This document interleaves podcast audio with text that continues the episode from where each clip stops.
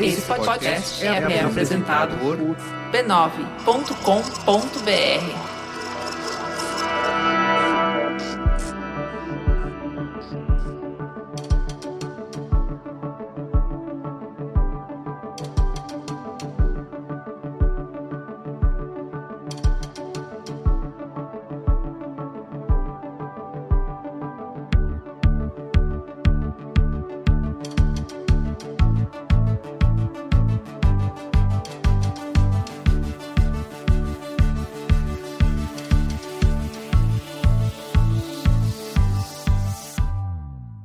Bem-vindos ao Código Aberto, o podcast que traz conversas francas com os profissionais mais influentes do mercado para a gente conhecer suas ideias e o que pensam sobre o futuro da mídia, da tecnologia e da comunicação. Eu sou Carlos Merigo e trago hoje um episódio especial gravado diretamente da quarta edição do Mercado Livre Experience que aconteceu aqui em São Paulo, um evento de conteúdo, tecnologia e inovação no contexto dos negócios digitais e vendas online. O papo foi com o Stélio Tolda, que é CEO e cofundador do Mercado Livre, e o Stélio contou aí um pouco sobre seu início de carreira, todo o processo de surgimento e evolução do Mercado Livre nos últimos 20 anos, né, uma empresa que já faz parte aí da história da internet no Brasil, e os planos do Mercado Livre para o futuro. Vamos ouvir um trechinho? A paciência é atrelada a essa visão de longo prazo, né? Tá. Os negócios, eles têm tempo de maturação, eles têm uma fase de investimento antes deles se tornarem negócios rentáveis e autossustentáveis. Não quer dizer que a gente não deve executar rápido, que a gente não deve testar, aprender com aquilo que a gente testa. Eventualmente a gente vai, uhum. Nunca vai dar certo da primeira vez, errar, aprender com os erros e tentar de novo. Acho que esse processo, essa interação, ela tem que acontecer rápido esse viés em, em, na direção da, de fazer acontecer é algo que é, a gente preza muito, eu prezo muito, mas o objetivo final, né, a visão é uma visão de longo prazo. A gente sabe onde a gente quer chegar. Esse caminho não é necessariamente um caminho linear, é um caminho feito de altos e baixos e tem uma, uma velocidade na execução mas aonde a gente quer chegar está bem lá na frente e isso requer tempo. Bom, mas antes da conversa com o Stélio, eu te convido a conhecer toda a rede B9 de podcasts, que está com um site novinho em folha. É só você acessar podcasts.b9.com.br. Quem quiser entrar em contato, sugerir convidados, críticas, elogios e tudo mais, o nosso e-mail é códigoaberto@b9.com.br. Vamos lá pro papo com o Stélio?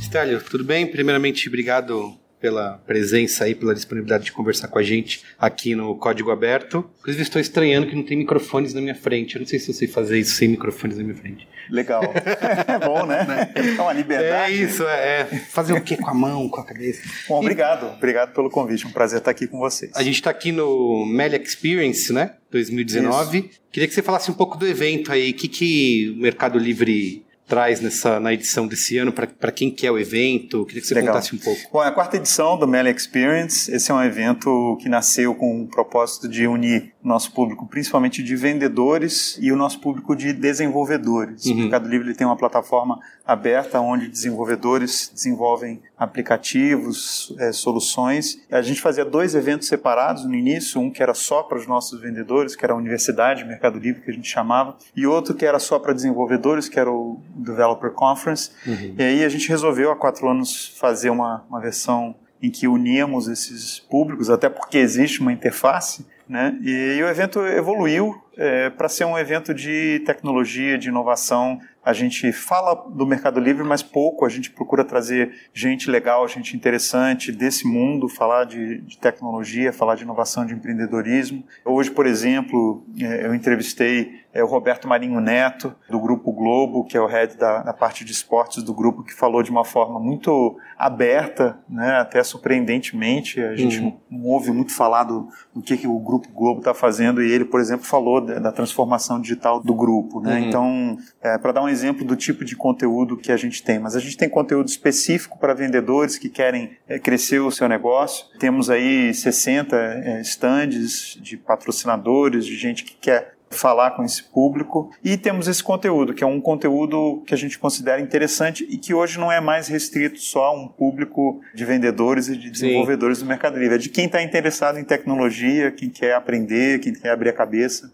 Total, é uma coisa que, assim, o Mercado Livre, a história do Mercado Livre meio que se confunde com a própria história da internet no Brasil, né? As coisas começaram juntos ali. E até vendo assim na entrada do evento, você percebe como é um nativo digital, né? O Mercado Sim. Livre, mas ao mesmo tempo se transformou muito, né? Nesses é. quase 20 anos que vai Sem fazer dúvida. por causa disso. Não, você falou, não é mais uma relação só de compra e venda, né? Ah, eu anuncio, antes, é. ah, isso aqui é um classificado online, né? Não é mais. Agora você tem esse mundo de possibilidades em um evento desse tamanho, né? Verdade. Eu acho que a gente é, quer se inserir mais na vida das pessoas, uhum. né? Não só com o Mercado Livre, é, a parte do mercado pago, dos serviços financeiros. A gente até já tem feito isso e quer fazer mais ao longo do tempo. Essa parte de conteúdo acho que também tem a ver com o nosso posicionamento como líderes nesse setor. Né? Você falou, a, gente, a nossa história se confunde com a história do comércio eletrônico, da internet uhum. é, no Brasil, na América Latina. Então a gente também tem história para contar, a gente tem coisa legal para falar. É, eu mesmo já estou há 20 anos nisso, então é em primeira pessoa que eu estou falando, eu não ouvi falar, eu estou falando porque eu estava lá. Sim. A gente vai falar um pouquinho mais de Mercado Livre, mas antes eu queria te perguntar sobre o seu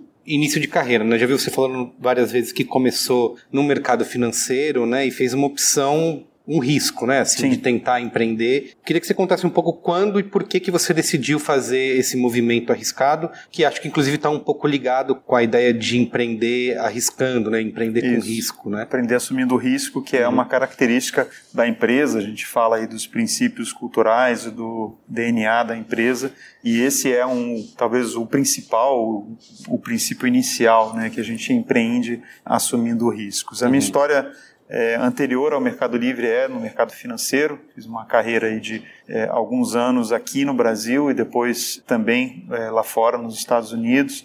Logo depois de eu ter terminado um MBA na Universidade de Stanford, onde eu conheci o Marcos Galperin, fundador da empresa, eu fui trabalhar em Nova York e tinha essa ideia de fazer carreira em Wall Street e estava lá quando me reencontrei. Você estava decidido a isso? Isso. Você ia é, ficar lá assim, por acaso me reencontrei com o, o Marcos, ele é, foi visitar o banco onde eu trabalhava. É, hoje ele contou essa história na frente aqui do público. Ele estava atrás de, de dinheiro, estava né? é, atrás de financiamento para o negócio dele e por acaso eu trabalhava nesse banco. Nós nos reencontramos e me chamou muita atenção a, a, a paixão pela qual ele é, falava do negócio dele, que era um negócio que estava só começando. Sim. Isso mesmo. que ano que era? era? 99. 99. Então, Por isso, 20 anos. É um período em que hoje a gente tem toda essa cultura né, de startup, de ir atrás de investimento, né? Todo mundo está sempre falando sobre isso, sobre os diferentes tipos e como você pode empreender, mas isso era uma época em que era completamente desbravar a mata, né? Isso, é. Isso já existia. Uhum. É, Para você ter uma ideia, nessa época que o Marcos foi visitar o banco onde eu trabalhava, ele estava atrás do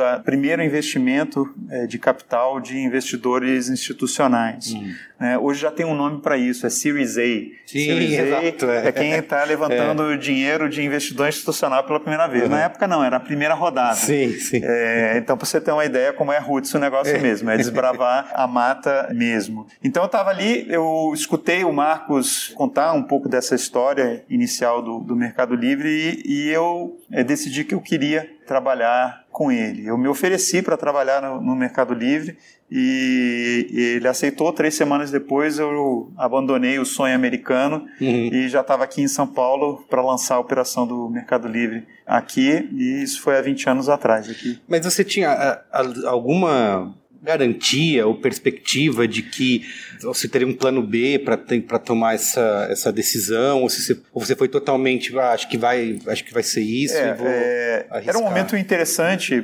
porque existia muito investimento nas empresas é? essas startups né? uhum. era, era um período em que a internet comercial estava se desenvolvendo e a gente né, via muitas empresas abrindo o capital então existia né, esse interesse Pessoalmente, eu acreditava que a tecnologia iria realmente impactar a vida das pessoas. Eu até não falei isso, mas antes de trabalhar no mercado financeiro, a minha formação é em engenharia. Eu, uhum. eu estudei no, na Universidade de Stanford também como bacharel e, e, trabalhei um tempo ainda no Vale do Silício, então eu sabia, né, de certa forma, que a tecnologia iria gerar um impacto na vida das pessoas. É claro que não tinha ideia do que o Mercado Livre iria ser. É, o plano B que você falou, que eu tinha, era eventualmente voltar para o mercado financeiro se tudo desse errado. Né? Uhum. Né? Talvez voltar ao sonho americano se o, o, ali a perspectiva de empreender na internet não desse certo. A verdade é que, passado aí um ano e eu revisitei essa decisão, ainda era extremamente arriscado, o Mercado Livre ainda estava começando Imagina. a gerar seus primeiros uhum. é, faturamentos, é uma empresa deficitária, a gente demorou seis anos para tornar a empresa né, superavitária, mas ainda assim eu tinha certeza que era o lugar certo, que eu estava no lugar onde eu tinha que estar. Tá. Legal. Eu já vi você falando também que além da tomada de risco, que é preciso um componente muito importante, que é diferente de tudo que a gente ouve falar sobre startup, sobre empreender, você fala sobre paciência, né? Sim. Sobre ter tempo de maturação e eu acho que o discurso comum hoje é o inverso disso, né? É fazer tudo rápido, né? Tem que ter uma, uma rapidez, muda mais rápido ainda, começa rápido, muda mais rápido ainda. E a gente está sempre nessa pressão né, pela velocidade. E você fala o contrário, né? Importante é. da, a importância da paciência. A paciência é atrelada a essa visão de longo prazo, né? Tá. Os negócios eles têm tempo de maturação, eles têm uma fase de investimento antes deles se tornarem negócios rentáveis e autossustentáveis. Não quer dizer que a gente não deve executar rápido, que a gente não deve testar, aprender com aquilo que a gente testa. Eventualmente a gente vai, uhum. nunca vai dar certo da primeira vez, errar, aprender com os erros e tentar de novo. Eu acho que esse processo, essa iteração, ela tem que acontecer rápido esse viés em, em, na direção da, de fazer acontecer é algo que é, a gente preza muito, eu prezo muito, mas o objetivo final, né, a visão é uma visão de longo prazo. A gente sabe onde a gente quer chegar. Esse caminho não é necessariamente um caminho linear, é um caminho feito de altos e baixos e tem uma, uma velocidade na execução, mas aonde a gente quer chegar está bem lá na frente e isso requer tempo. Sim, porque você falou no, num período de um ano, né, você muita gente teria acho que desistido né nesse eh, passado esse tempo até falou, levou seis anos para começar a, a chegar isso chegar no break even ali. E você pensou alguma vez em desistir que tava não seria o caminho certo? Não não. Em nenhum momento eu, eu pensei em, em desistir. É, acho que a crença básica de que a tecnologia iria impactar a vida das pessoas permeou esse tempo todo. Eu acreditava muito na nossa equipe, né, as uhum. pessoas que estavam junto comigo. Então não houve dúvida com relação a isso. Se iria dar certo é, é outra história. É, é outra história, né? É, então é, poderia né, morrer na praia né, convicto de que estava fazendo a coisa Sim, certa, de que estava fazendo isso com um grupo de pessoas certas, mas poderia não ter dado em nada. Sim, eu tenho uma coisa que eu sempre penso quando alguém me convida para algo, dá alguma ideia, eu falo, eu tenho medo de virar o quinto Beatle, sabe? Aquele cara que falou, putz, ah, não, não vou, porque. E aí depois o negócio estoura, faz um sucesso e você foi o, o que ficou de fora. Acho que é um pouco essa, é, essa ideia. Vou até o fim, mesmo que dê errado, porque eu nunca quero ser o quinto Beatle. Legal, isso é bom, é uma visão de compromisso, Sim. né? É, é, muitas vezes a gente perde oportunidades por é, não ter o compromisso de ver o negócio amadurecer, hum. de ver a coisa chegar aonde ela deve chegar. Legal. O Mercado Livre está prestes a completar aí 20 anos. Tem uma frase sua que fala assim que antes você dizia que o Mercado Livre estava no mundo dos bits e bytes e agora está no mundo dos átomos, né? O que quer dizer essa frase? É, a gente é um marketplace desde sempre, né? Desde o início a gente conectou compradores com vendedores e esse é um mundo de tecnologia, uma plataforma sobre a internet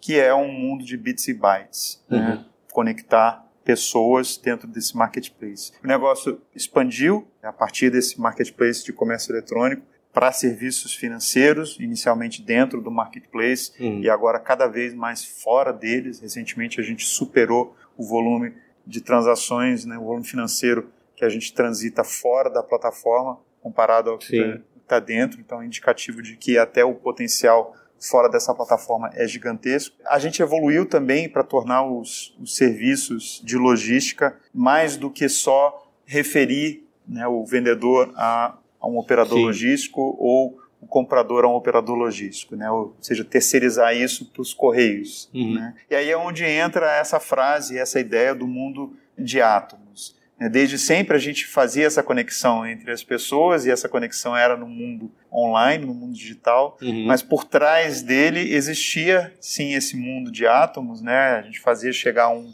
um produto, uma encomenda de um vendedor até um, um comprador. Só que no primeiro momento a gente não participava disso. Já agora há mais de seis anos a gente sim começou a participar disso. Uhum. De que forma? A gente efetivamente construindo uma rede logística para tornar os envios mais rápidos, mais baratos né, e mais assertivos. Então esse é o mundo no qual a gente participa. De certa forma tem muito a ver, também tem um nome bonito para isso, né, que é esse O2O, né, esse mundo que é um mundo online também é, né, se transferindo né, fronteiras entre o mundo online e o mundo físico, elas desaparecendo, né? Uhum. E é um pouco do que a gente está fazendo também quando a gente fala sobre a logística. E essa parte de logística também pode ser considerado isso que você falou sobre os riscos, né? Porque é um movimento que vai te consumir um tempo e um investimento que era completamente fora do que você estava fazendo até então. Né? Há seis anos atrás a gente não sabia praticamente nada de logística, uhum. né?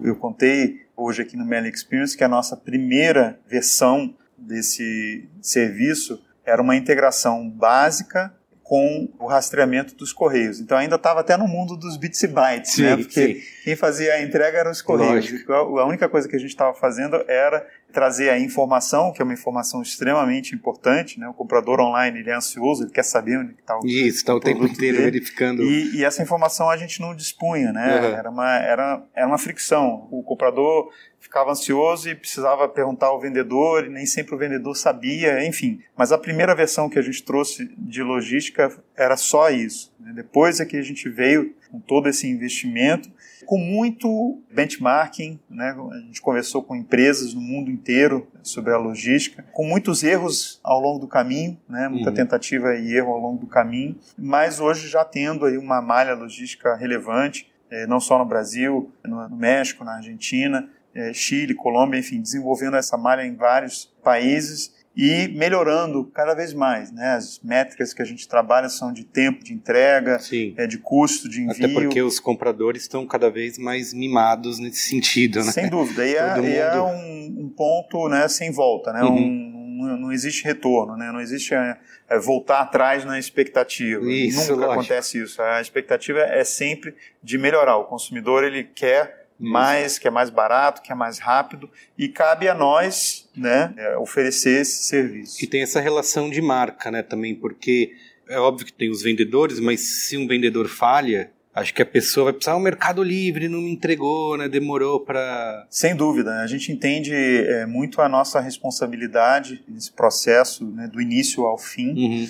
e a gente entendeu que era necessário esse envolvimento com a logística justamente por isso. No fim das contas, o consumidor, a relação dele é com o Mercado Livre, a expectativa hum. do consumidor é que o Mercado Livre entregue mais rápido e se houve algum problema, é com o Mercado Livre que ele ou ela vai falar para resolver esse problema. Então é preciso, até mesmo que a gente esteja integrado de ponta a ponta com o meio de pagamento, com a logística, para a gente oferecer informações, né? Uhum. Se tiver algum problema ao longo do caminho, a gente sabe qual o problema, onde está, como resolver.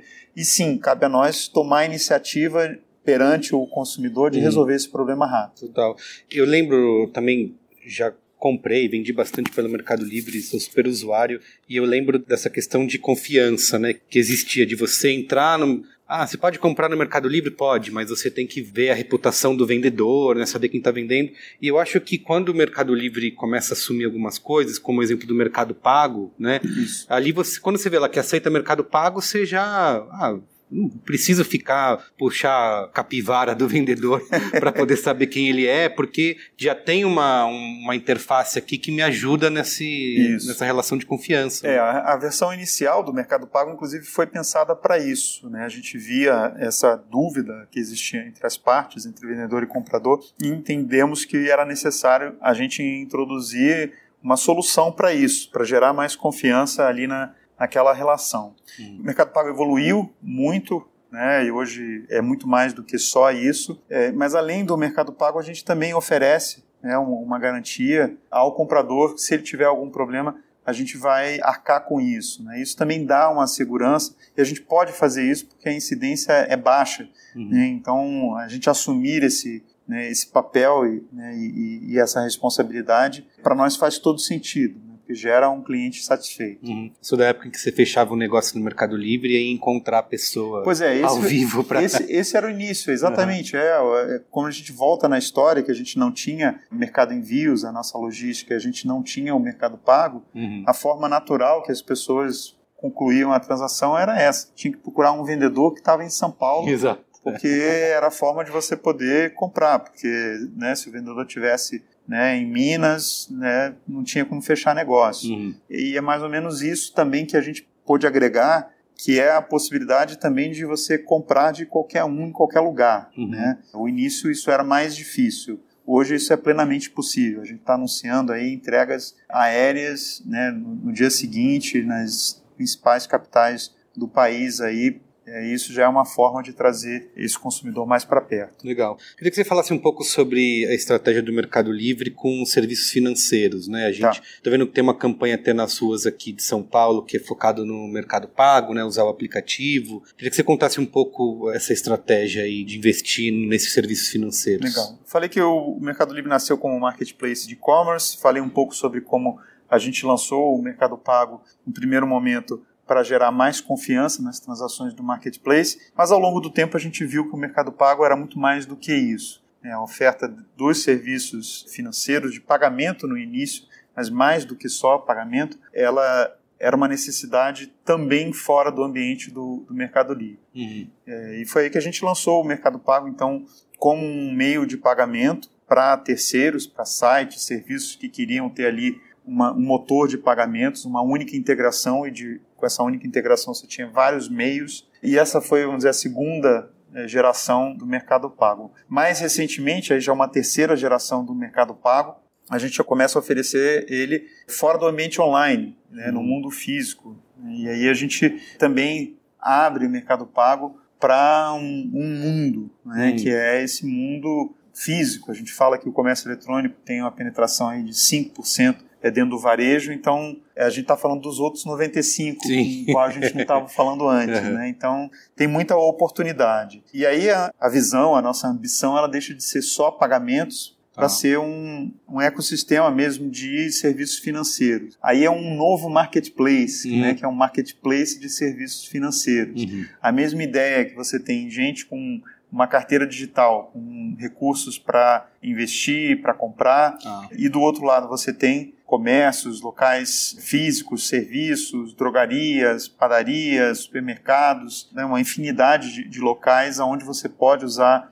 esses recursos. E o que a gente está buscando é realmente colocar o mercado pago na rua, uhum. né? E o Mercado Pago também, o Mercado Livre tem uma característica que não é de segmentar só para um, né, um público muito exclusivo. Uhum. É, o Mercado Livre é extremamente popular, é o site de comércio eletrônico mais popular. E é, essa característica a gente também transfere ela para o Mercado Pago com um meio de pagamento mais acessível, né, com carteira digital acessível para pessoas é, sei lá, o vendedor de coco, uhum. né? Ele pode vender coco e aceitar mercado pago como meio de pagamento. Uhum. Não só o McDonald's, que também está aceitando o, mercado pago para você comprar um hambúrguer no McDonald's. Então, assim, e essa visão também democrática é a mesma que a gente tinha no marketplace no início, Sim. onde eu posso vender o meu produto, novo ou usado, mas a gente tem também a Casas Bahia, que estava vendendo no Mercado Livre. Uhum. Né? Então, a Apple, que a gente lançou agora a loja oficial dela.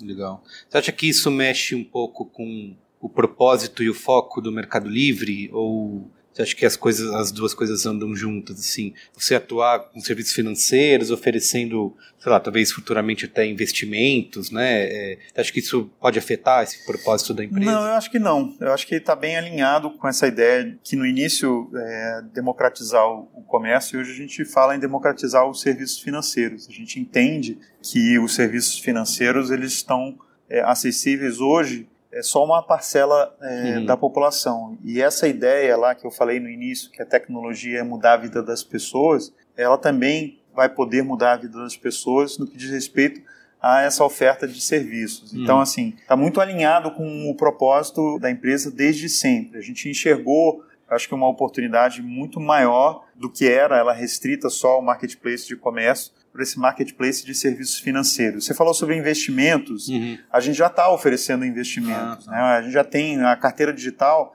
você pode optar por é, remunerar o teu saldo, a gente paga 100% CDI, uhum. é mais do que a poupança uhum. paga. Esse dinheiro fica aplicado numa conta na qual você pode fazer uso imediato, você não precisa tirar uma poupança para uma conta corrente para depois usar. Então é um, é um produto muito melhor do que é a poupança. E ele já está vinculado ao sistema de pagamentos brasileiro. É uma conta digital mesmo. Sim. A gente já tem o, o nosso número, que é o 323. Se você ah, for lá no ah, seu tá. banco né, e você quiser você fazer uma transferência, sim. você pode fazer uma transferência do teu banco direto para sua conta no Mercado Pago. Então, assim, a gente está realmente oferecendo isso sem você precisar abrir uma conta em banco, nada disso já está disponível na palma da tua mão quando você baixa o aplicativo do Mercado Pago. Sim. Nessa estratégia entra também a criptomoeda do Facebook, que o Mercado Livre é uma das empresas que faz parte desse do consórcio, consórcio da Libra. Libra. Sim. Sem dúvida, a gente está eh, vendo isso como uma forma também de gerar um acesso eh, ainda maior. Uhum. Tá? A criptomoeda Libra foi anunciada.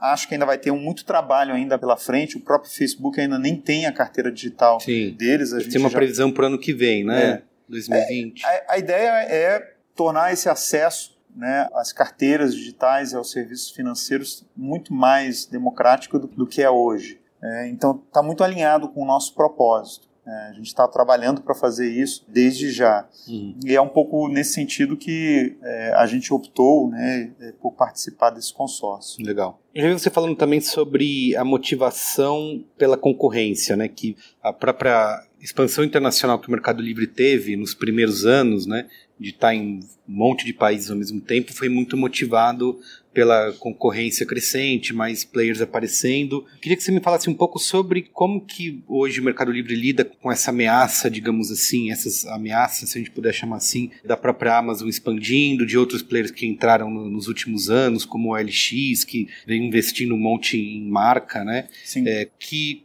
de outras maneiras essa concorrência afetou na evolução do Mercado Livre e como que você vê hoje esses players atuando aqui no mercado brasileiro? É, assim, é, acho que é importante ressaltar que concorrência a gente sempre teve né, desde o início, né, há 20 anos a gente lida com concorrentes, quando uhum. a gente lançou Mercado Livre, é, tinha um arremate. A, gente aqui né? no Brasil, além do arremate, a gente tinha o local e a gente tinha o Ibazar também, mesmo. Né? que eram todas as empresas capitalizadas que estavam investindo, que tinham até mais recursos do que a, a gente, uhum. mas que não tiveram a visão de longo prazo.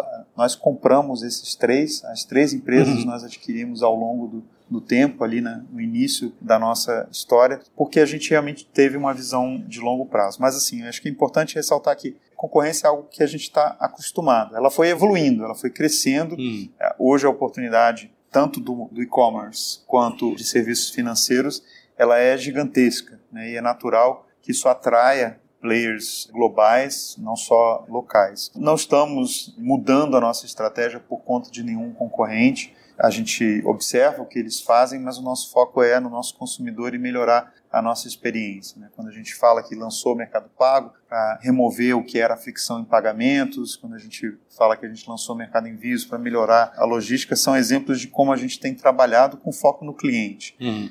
A, o que a concorrência está tá fazendo, a gente olha, acompanha. A gente tem pautado, acho que a concorrência, é, quando a gente vê aí o que os concorrentes uhum. estão fazendo, quase sempre são exemplos né, de coisas que a gente já está fazendo. Para nós também é um bom é, indicativo. sim, sim. Né? O melhor elogio é a cópia. Uhum. Queria que você contasse como foi sobreviver à bolha da internet das .com em 2000, 99, 2000.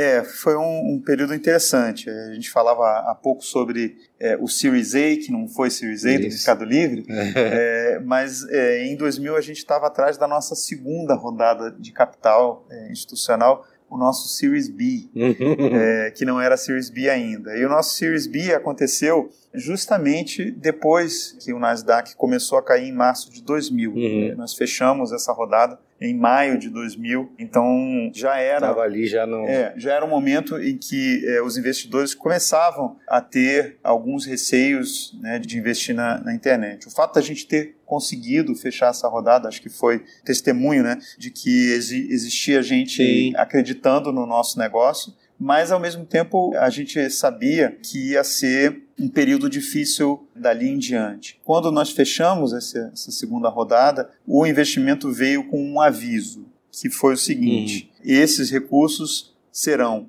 provavelmente os últimos recursos que vocês terão uhum. para fazer essa empresa dar certo. E de fato que, foi isso. Que aviso preocupante, né? É, mas isso foi um aviso é, muito importante porque fez com que a gente não torrasse o dinheiro, né? que a gente tivesse essa visão de longo prazo, que a gente fosse muito consciente sobre cada real, cada peso, cada dólar que a gente é, investia, o retorno disso, porque uhum. a gente sabia que durante algum tempo os mercados ficariam fechados. E de fato a gente voltou ao mercado só em agosto de 2007, uhum. então sete anos depois quando abrimos o capital no Nasdaq. Então, foi um bom aviso que nos deram. Sim.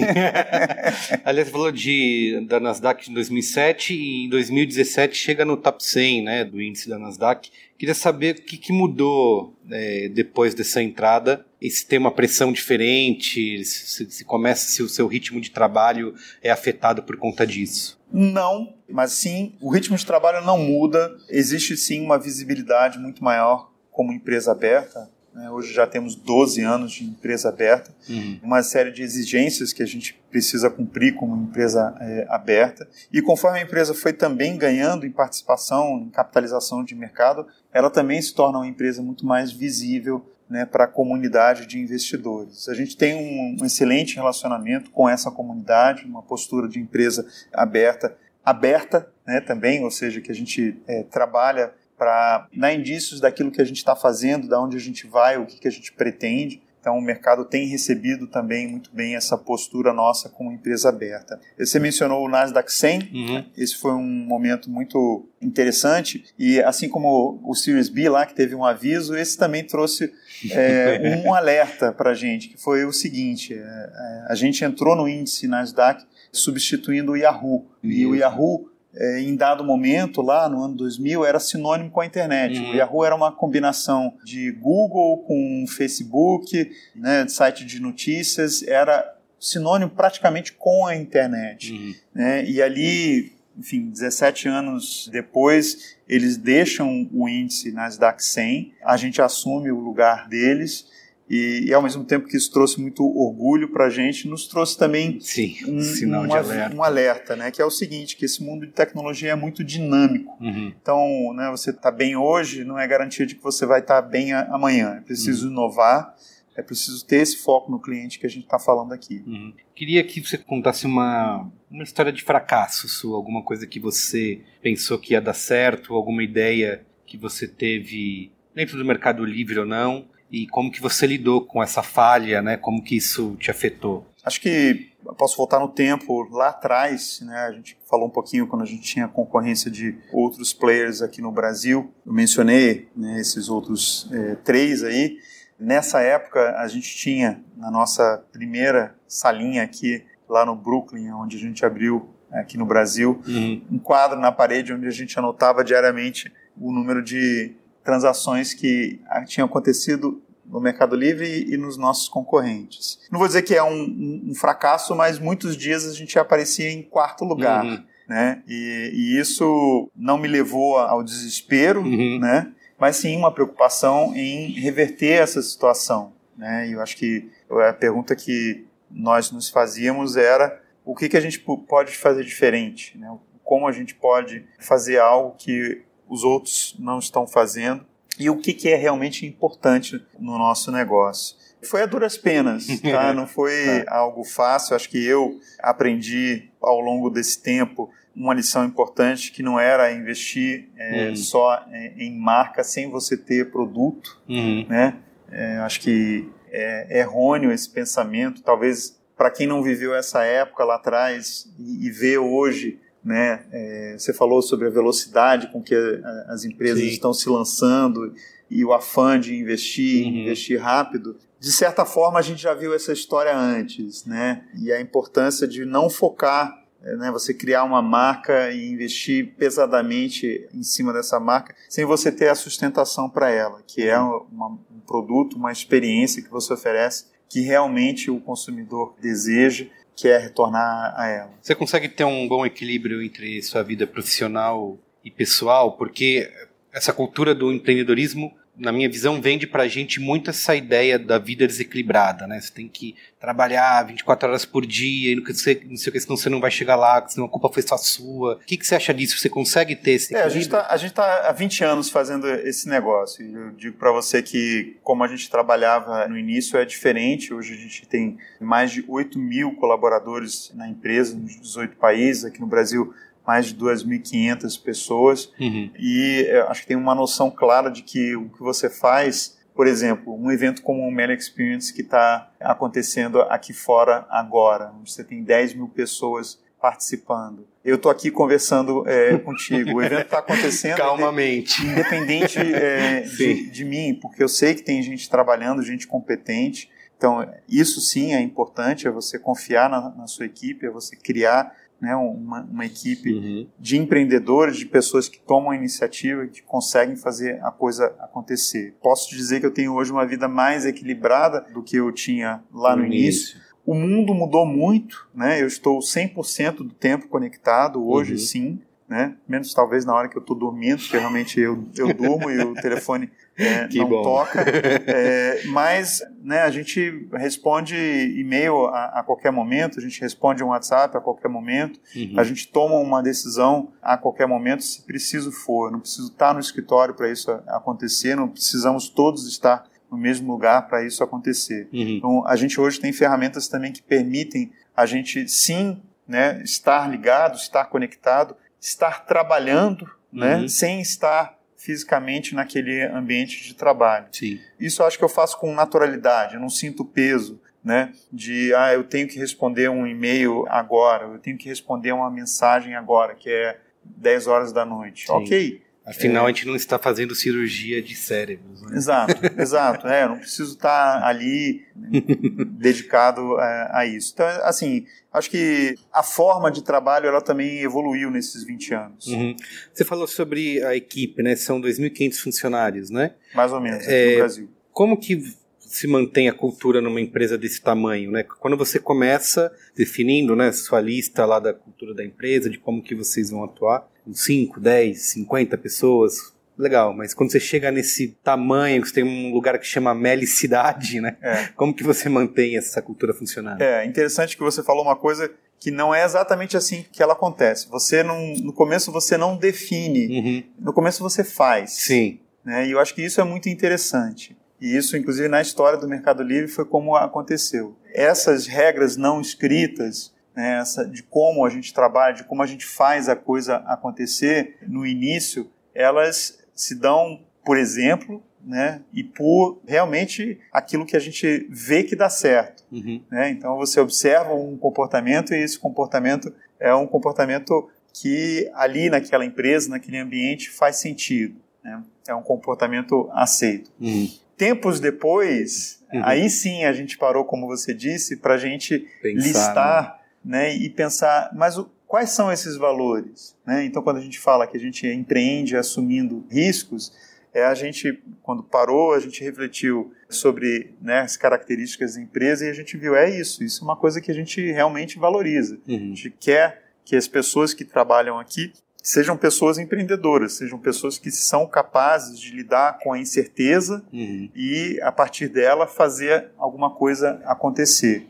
Esse momento em que a gente precisou listar foi um momento muito, e é ainda um momento muito importante para a gente, pensando no futuro, justamente pelo que você dizia. Hoje não são mais cinco pessoas numa garagem, uhum. né, mas são 2.500 pessoas aqui no Brasil, 8 mil pessoas na região, e a gente quer sim que as pessoas entendam o que é a, a cultura do mercado livre e que o Mercado Livre se perpetue independente de nós, independente de quem estava ali na garagem quando isso começou. Uhum. Aliás, com essa atuação nesses diferentes países, tem muita diferença nessa relação entre não só o público interno, mas o consumidor também? Como que se administra esse caldeirão cultural aí de, é, de gente, uma presença em tantos lugares? É, a gente entende que o comércio eletrônico ele é muito local. Uhum. Então, você precisa estar integrado com meios de pagamentos locais, com serviços logísticos Lógico. locais. Você precisa entender os, os, gostos do consumidor. Mas a gente, ao mesmo tempo, também percebe que existe muito em comum né? No Brasil precisava aceitar boleto, né? Precisa ainda, né? Com certeza precisa. Para operar no Brasil você Sim. precisa. E o interessante é que é, não se chama boleto na Argentina, ou, ou, no Peru, ou no Chile, mas todos os países têm alguma versão de um meio ah, de pagamento offline. Entendi. Né? Algum meio de pagamento que permita a pessoa pagar com dinheiro, Sim. permita ela pagar numa boca de caixa, uhum. seja de um banco, uma seja de um supermercado, uma casa lotérica. É, todo país tem uma versão disso. Por quê? Porque a estrutura financeira, bancária, de toda a América Latina ela é, ela é limitada. Uhum. Né? Então, acho que você deu um bom exemplo de algo que é importante, mas que se manifesta de uma forma ligeiramente diferente em cada um dos países. Uhum. Você começou, você veio do mercado financeiro, mas você tinha uma experiência anterior já no Vale do Silício, né? Sim. Que eu ouvi você contando. Então, você tinha já uma proximidade com tecnologia, né? Sim. Desde o início. Queria saber de você quais são as habilidades que você vê que são relevantes para um profissional do futuro e se vai fazer sentido um CEO, né, alguém, um executivo que não domine tecnologia? É uma boa pergunta. Né? O que quer dizer também dominar a tecnologia? Uhum. Né? Eu, por acaso, eu sei programar, uhum. né? uma linguagem que eu aprendi há muitos anos atrás, mas não as linguagens atuais. Uhum. Então, isso, o que quer dizer entender de tecnologia? É né? uma pergunta em aberto, uhum. é a pergunta que você Você entende você a lógica, né? Eu acho que é uma... É, acho que é importante, sim, mais importante do que qualquer outra coisa é poder lidar com a incerteza. Né? O mundo ele sempre foi incerto, a gente sempre lida né, com é, incertezas, uhum. mas essas incertezas elas são maiores hoje do que já foram no passado. Uhum. Né? As mudanças aconteciam antigamente, olhando para a história mesmo, em muito mais tempo. Hoje elas estão acontecendo em menos tempo. Então isso gera uma incerteza, gera uma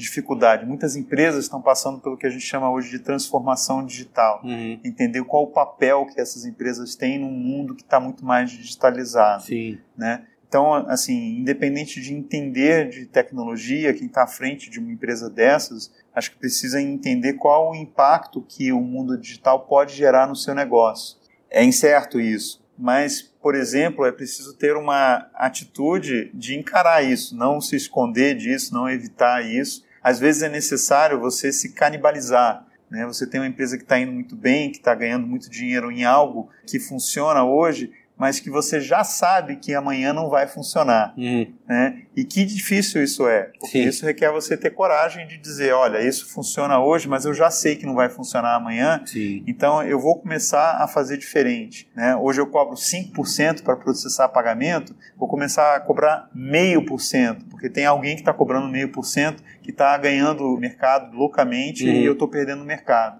E se eu não fizer isso, não adianta eu continuar cobrando meus 5%, porque amanhã eu não vou existir. Né?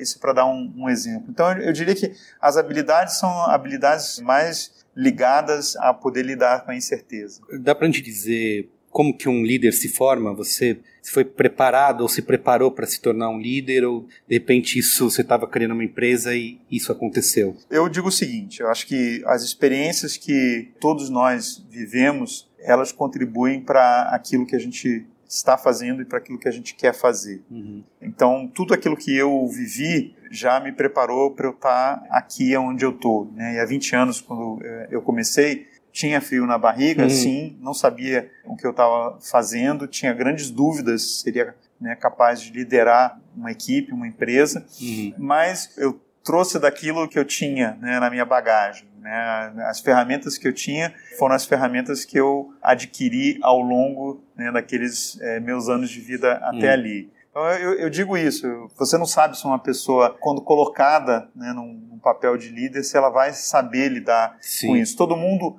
em algum momento começou, né, quando a gente fala né, sobre emprego, né, uhum. ah, precisa ter experiência, mas né, como é que Exato. eu vou ter experiência é, se eu, nunca, não tenho? Né, é, é, a mesma, é. é, a mesma, coisa com líder, ninguém nasce liderando, em algum uhum. momento você é colocado numa posição em que você lidera, e aí você vai trazer da tua experiência, você vai trazer de exemplos que você já viveu, né? Uhum. Então, líderes que você já teve, você vai trazer da, daquilo que você aprendeu na teoria, então, né, dos seus estudos, Uhum. você vai aprender daquilo que você já viveu na prática também, né?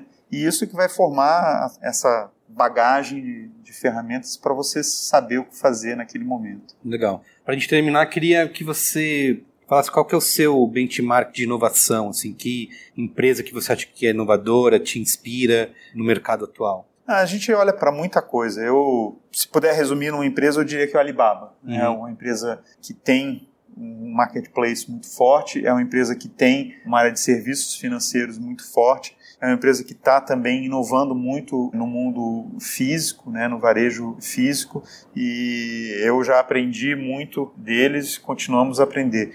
Estou nomeando ela como um exemplo, talvez como o melhor exemplo, mas não é o único exemplo. Sim. né? Acho que é algo que a gente tem como característica, eu pessoalmente tenho, é aprender. Uhum. Aprender sempre. Stélio, obrigado. Valeu pelo papo. Prazer, Carlos. bom. Gostei muito aí do nosso bate-papo. Valeu, obrigado.